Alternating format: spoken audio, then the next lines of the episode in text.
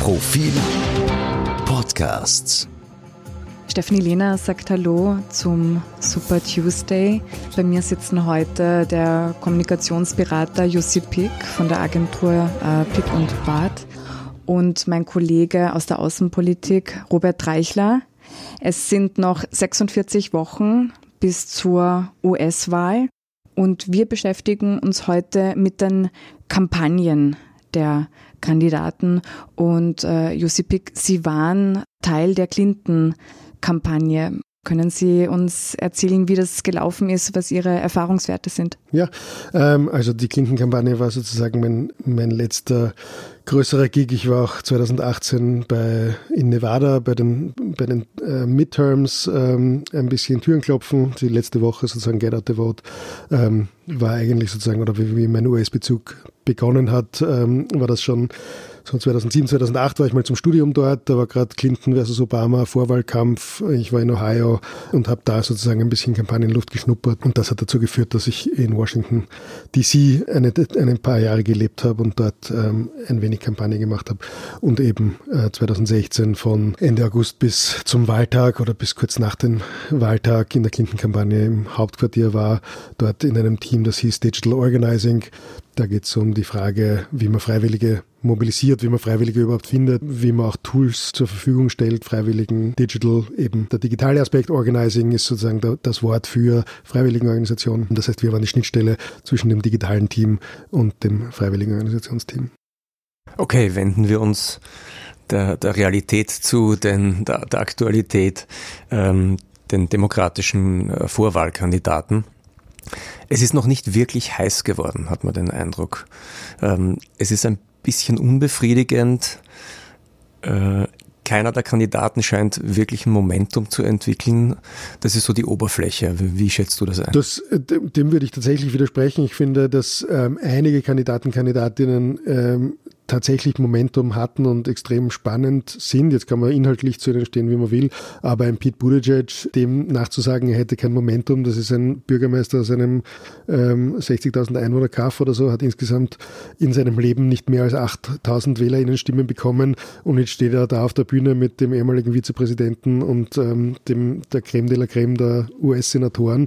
Also da ist schon Momentum dahinter. Ähm, auch Bernie Sanders Momentum ist durchaus wieder vorhanden sein Problem, unter Anführungszeichen, ist ein wenig, dass er halt immer also sozusagen zweiten Platz ist, weshalb kaum Medien über ihn schreiben, weil über Elizabeth Warren schreiben die Leute, weil es gerade irgendwie ein bisschen weiter oben oder ein bisschen weiter unten ist. Bernie Sanders ist so stabil Zweiter und ist deshalb sozusagen ein bisschen out of, out of sight der, äh, der Medien. Natürlich zieht er sich ein wenig und dadurch, dass es so viele Kandidaten, Kandidatinnen gibt, verliert man ein bisschen den Überblick. Aber man darf auch nicht vergessen, dass die Wahl fängt ja erst im Februar an. Das heißt, ist eigentlich jetzt erst oder nach den, nach den Weihnachtsfeiertagen beginnt überhaupt erst, erst die heiße Phase.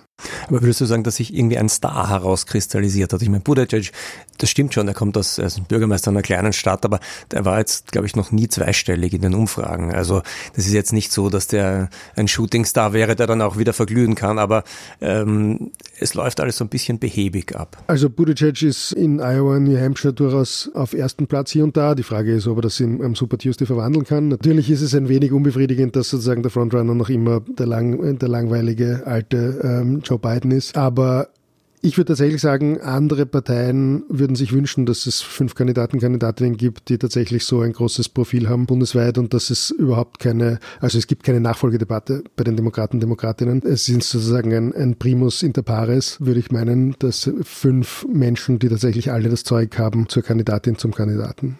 Ehe wir zu den Einzelnen vielleicht kommen, insgesamt das Feld, es wurde bereits kritisiert, von den vier Frontrunnern vom Spitzenquartett, die sind alle weiß und drei sind Männer. Das widerspricht jetzt eigentlich dem Bild der immer diverseren demokratischen Partei. Absolut. Ähm, und das ist durchaus auch was, was ähm, aufgefallen ist, äh, gerade als Kamala Harris vor ein paar Tagen, mittlerweile Wochen das Rennen verlassen hat, da tatsächlich sozusagen durchaus sozusagen eine Reflexionsfläche fehlt und dass äh, Kamala Harris für viele da eine Kandidatin war, die es aber trotzdem dann nicht geschafft hat, Menschen hinter sich zu vereinen. Das ist durchaus eine, also ich würde sagen, sie ist die mit dem am, am enttäuschendsten Ergebnis für sich selbst und für sozusagen die, die Beobachter. Ich glaube, vor der Wahl hat man ja wesentlich mehr Potenzial zugetraut, als sie tatsächlich entfalten konnte. Natürlich ist Teil davon geschuldet, dass Joe Biden noch immer einen wahnsinnig großen Teil ähm, der afroamerikanischen Wähler, Wählerinnen vereint. Einerseits, weil die durchaus zu den Älteren ähm, gehören in der, ähm, in der demokratischen Wählerinnenschaft. Natürlich der Obama-Faktor ähm, ist ein Thema. Und man darf aber auch nicht, also wäre hier ein Bernie Sanders sozusagen äh, Unterstützer, ähm, würde der aufzählen, wie viele unterschiedliche ähm, Personengruppen und vor allem junge Menschen Bernie Sanders hinter sich vereint. Der ist zwar nicht selber sozusagen eine Minderheit, aber trotzdem ein bisschen eine, ein, ein Katalysator. Kann man da herausrechnen, ob eine schwarze Wählerschaft mit einem homosexuellen Kandidaten, und den gibt es ja, ein Problem hat oder nicht? Das ist so ein, ein Mythos, der herumgeistert. Ich hätte noch keine Zahlen dazu gesehen, die das tatsächlich unterstützen. Dementsprechend könnte ich nicht in die eine oder andere Richtung beantworten. Biden liegt bis jetzt immer auf Platz 1. Wie groß ist die Chance, dass er es wird? Ich glaube tatsächlich, also wenn man sich die letztjährigen oder die letzten paar amerikanischen Vorwahlen anschaut, dass da dann eigentlich nicht so viel passiert ist in den tatsächlichen, in den tatsächlichen Vorwahlen wie in den Umfragen. Also wenn man sich John Kerry anschaut, 2004, der war eigentlich relativ früh Spitzenreiter. Ähm, bei Obama war es natürlich ein bisschen was anderes, aber dann doch relativ entschlossen. Bei Hillary Clinton war es eigentlich nie eine Frage. Da war es immer, also da war tatsächlich das mediale Narrativ und die ähm, Umfragen und die Wahlergebnisse sind, waren diametral auseinander, während, äh, also Bernie Sanders hat schon eine ganz gute Kampagne gefahren, aber hat wesentlich weniger ähm, in Umfragen und in Wahlergebnissen gemacht, als, äh, als ihm der Medien, ähm, die Medien, mediale Berichterstattung sagen, zugesprochen hätte. Ähm, also ähm, deshalb würde ich sagen, ich wäre nicht total verwundert, ähm, würde Joe Biden das Feld ähm, relativ rasch aufreißen ähm, oder auf, für, sich, äh, für sich entscheiden, ähm, weil er so stabil ist und selbst die katastrophalen Fernsehdebatten, und ich habe eigentlich bis jetzt jede seiner ähm, Auftritte bei den Fernsehdebatten für katastrophal gehalten, haben relativ wenig an ihm gekratzt. Das heißt aber, Biden es ist ein, er ist immer so ein bisschen der zweite Mann. Also gehen wir mal davon aus, er, er, er wäre der, der Kandidat gegen Trump.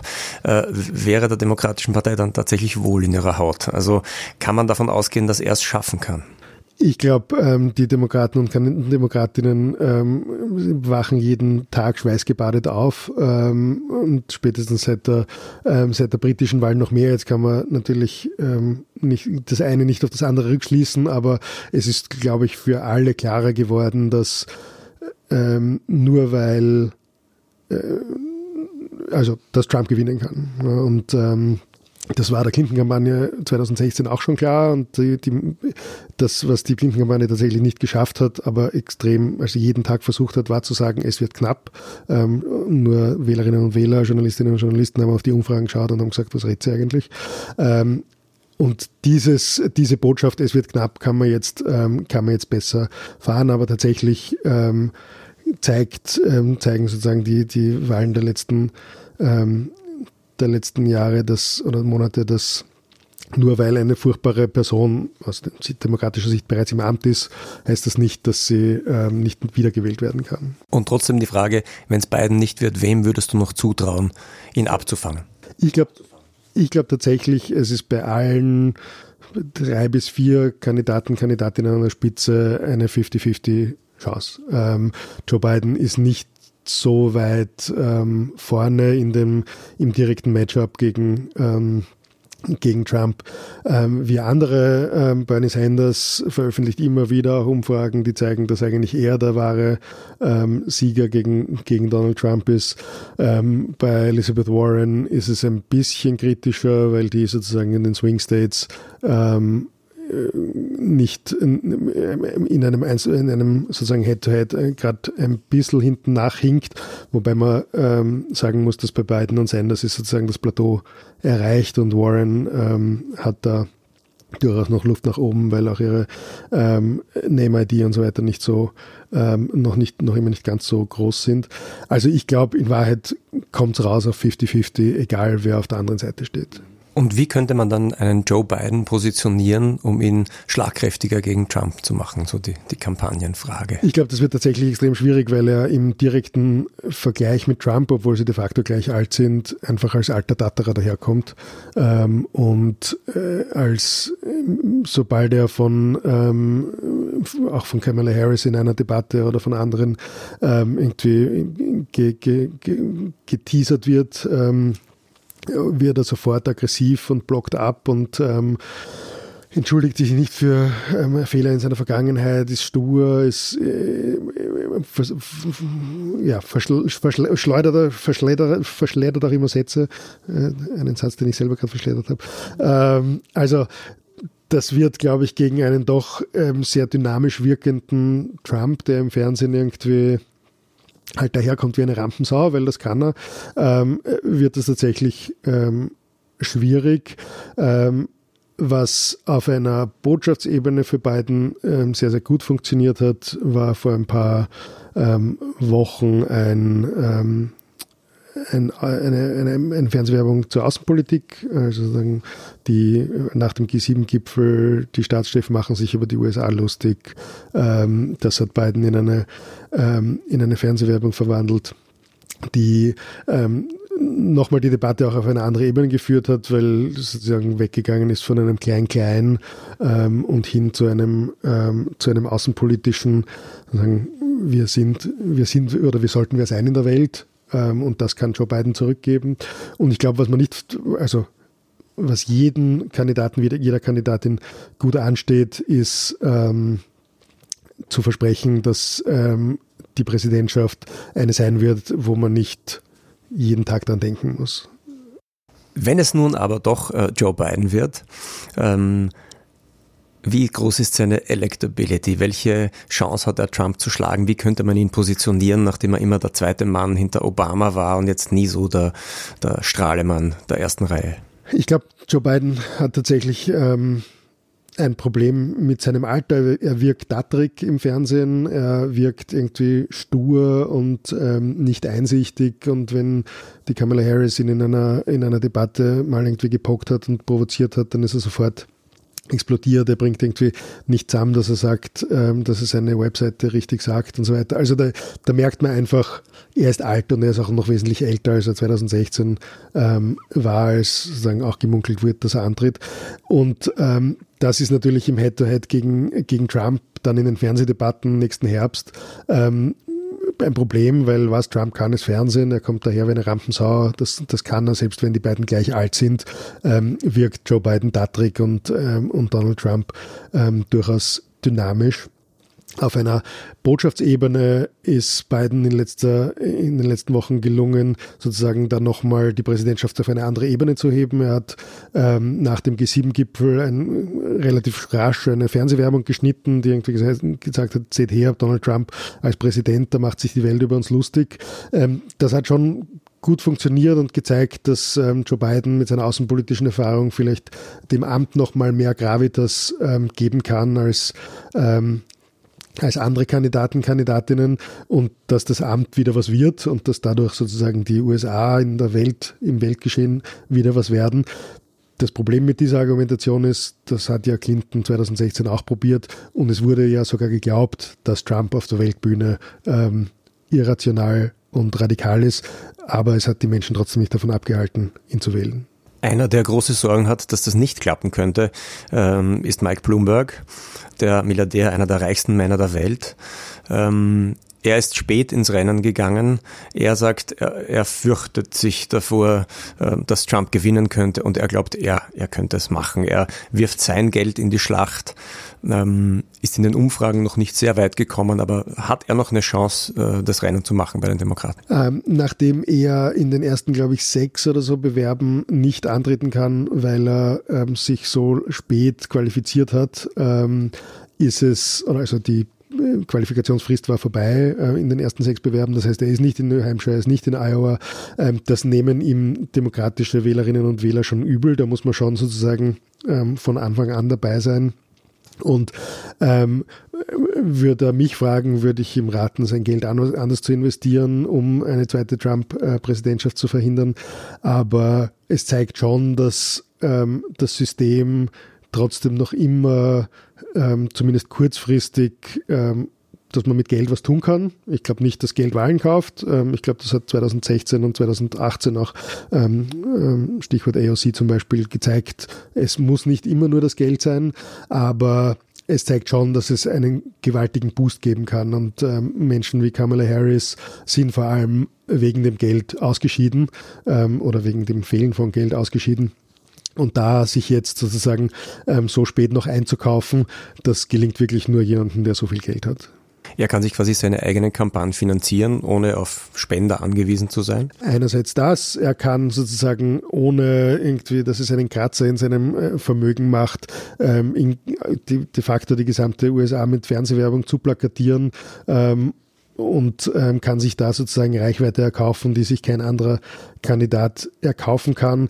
Dasselbe gilt ja auch ähm, für Tom Steyer, den, ähm, den Investor, der seit ähm, mehreren Jahren schon eine äh, Kampagne für Impeachment fährt und unglaublich viel Geld schon vorher in Fernsehwerbung gesteckt hat, um seine ähm, Name Identification zu erhöhen der das ein bisschen nachhaltiger gemacht hat als Bloomberg.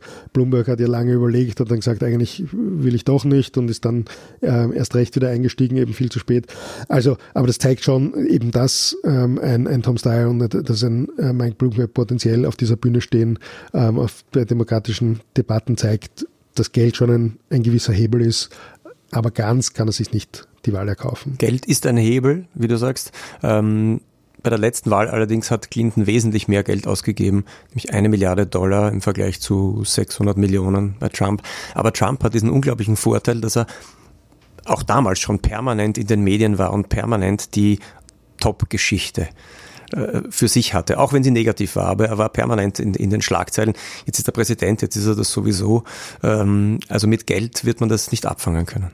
Ja, äh, man kann es auch nicht, äh, um das so zu formulieren, mit drei Millionen mehr Stimmen abfangen, weil Clinton hat ja drei Millionen mehr Stimmen als, äh, als Trump. Also Kommt drauf an wo. Ne? Kommt drauf an wo, absolut. Und die, die Rules of the Games sind die Rules of the Games. Aber ähm, es gibt einfach gerade im amerikanischen politischen System keine einfachen antworten. Und ähm, wenn man das, was die, wie du richtig gesagt hast, was, was Sender an Werbezeit Trump zur Verfügung gestellt haben, ich kann mich noch erinnern, ich war im März 2016, bin ich mal kurz vor Super Tuesday krank auf dem Sofa gelegen in den USA und habe halt mich durch Fox, CNN und MSNBC ge gesappt und da waren stundenlang, haben sie im, im, Bildschirm, also während im Studio sozusagen Diskussion war, haben sie ganz unten im Eck sozusagen das leere Podium abgefilmt und sobald Trump auf die Bühne gekommen ist, sind sie sofort in eine Live-Schalte gegangen und haben eine Rede sozusagen von, äh, von Alpha bis Omega durchge, durchgesendet.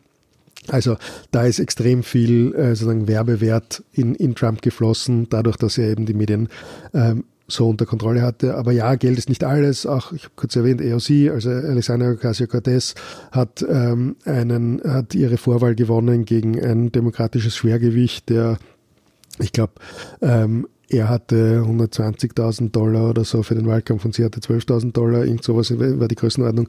Ähm, und ähm, ja, er hat verloren, bekanntermaßen. Also manchmal funktioniert es ähm, auch mit anderen Taktiken als nur Geld und Geld sozusagen in Reichweite umwandeln, in Wahrheit. Ähm, aber manchmal funktioniert es auch mit Geld. Gibt es noch ein Thema, das das herumreißen könnte? Ich meine, man kennt mittlerweile die demokratischen Themen, die Gesundheitsversorgung, die Studiengebühren, Reichensteuern. Das kennt man mittlerweile alles schon. Gibt's war, schlummert da noch irgendwo bei einem der Kandidaten oder der Kandidatinnen ein Thema, das aufregen könnte und die und das Spiel verändern könnte? Ich glaube tatsächlich, dass ähm, je näher, also diese ganzen Themen, die du jetzt angesprochen hast, sind ja Themen des demokratischen Vorwahlkampfs. Und das eine oder andere wird sich übersetzen lassen in die, in die General Election. Aber das größte Thema der General Election wird sein, was ist das äh, Land, das wir sein wollen und was wird, ist die Präsidentschaft, die wir sehen wollen. Ähm, ein, äh, einer der minderen Kandidaten ähm, dessen Name mir auch gerade entfällt, einer der Gouverneure aus dem, aus dem Westen, hat irgendwann mal getwittert, ähm, ich verspreche euch, wenn ich Präsident äh, bin, dann müsst ihr nicht jeden Tag an die Präsidentschaft denken. Und dieses es passiert dauernd was, man hat das Gefühl, irgendwie ein Nachrichtenzyklus ist äh, was, was letzte Woche passiert ist, fühlt sich an, als wäre es drei Monate her.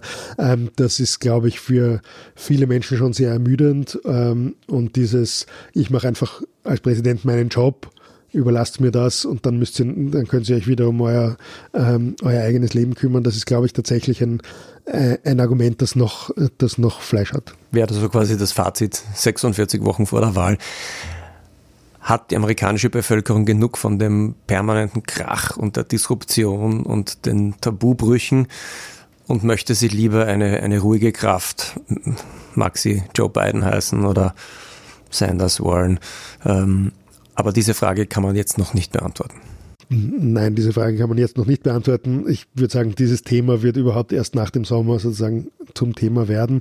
Ähm, und grundsätzlich, es sind noch 46 Wochen Zeit. Das heißt auch, Donald Trump hat 46 Wochen Zeit und als Präsident hat man Instrumente, Hebel in der Hand, ähm, die ihm als Kandidaten nicht zu, als Kandidat nicht zur Verfügung gestanden sind, die er auch noch ähm, zücken kann von einen Krieg anfangen, bis sozusagen wie George Bush ähm, 2004 jede ähm, alle zwei Wochen die Terroralarmstufe ein bisschen höher schrauben. Also da gibt's ja Dinge, die Trump in seiner Funktion als Präsident machen kann, um auch Themen zu setzen. Und ähm, Donald Trump hat ja auch gezeigt, dass er nicht davor gefeit ist, sein Amt dazu verwenden, um Macht zu kumulieren. Insofern bin ich mir sicher, da ähm, gibt es noch einiges, was er sich überlegt hat. Wenn man äh, das Impeachment so als gesamtdemokratische Kampagne gegen Trump äh, verstehen möchte, wie würden Sie die bewerten? Ähm, als notwendig. Äh, ich glaube nicht, dass die Demokraten ähm, es gut argumentieren hätten können, ihn nicht zu impeachen. Sie sind durchaus auch dafür gewählt worden, 2018 das Korrektiv im Repräsentantenhaus zu sein. Ich bin mir aber auch sicher, dass es niemanden gibt, der jetzt plötzlich davon überzeugt ist, dass Donald Trump ein böser Mensch ist, weil er impeached worden ist. Ich glaube aber auch sozusagen nicht an die ähm, an die mehr sozusagen Impeachment wird ihm helfen. Ähm, er wird natürlich, sobald der Senat ähm, ihn freigesprochen hat, der Senat wird ihn nicht freisprechen, sondern ähm, wird das Impeachment ablehnen, aber er wird trotzdem rumlaufen und sagen, der Senat hätte ihn freigesprochen. Und das ähm, ist natürlich ein Argument auf seiner Seite, aber ähm, ich würde sagen, es hält sich die Waage. Ähm, und wie gesagt, ich glaube nicht, dass die Demokraten ähm, gut ausgesehen hätten, hätten sie ihn nicht impeached. Lucy Pick, vielen Dank fürs Kommen. Und wir hören uns nächste Woche wieder beim Super Tuesday.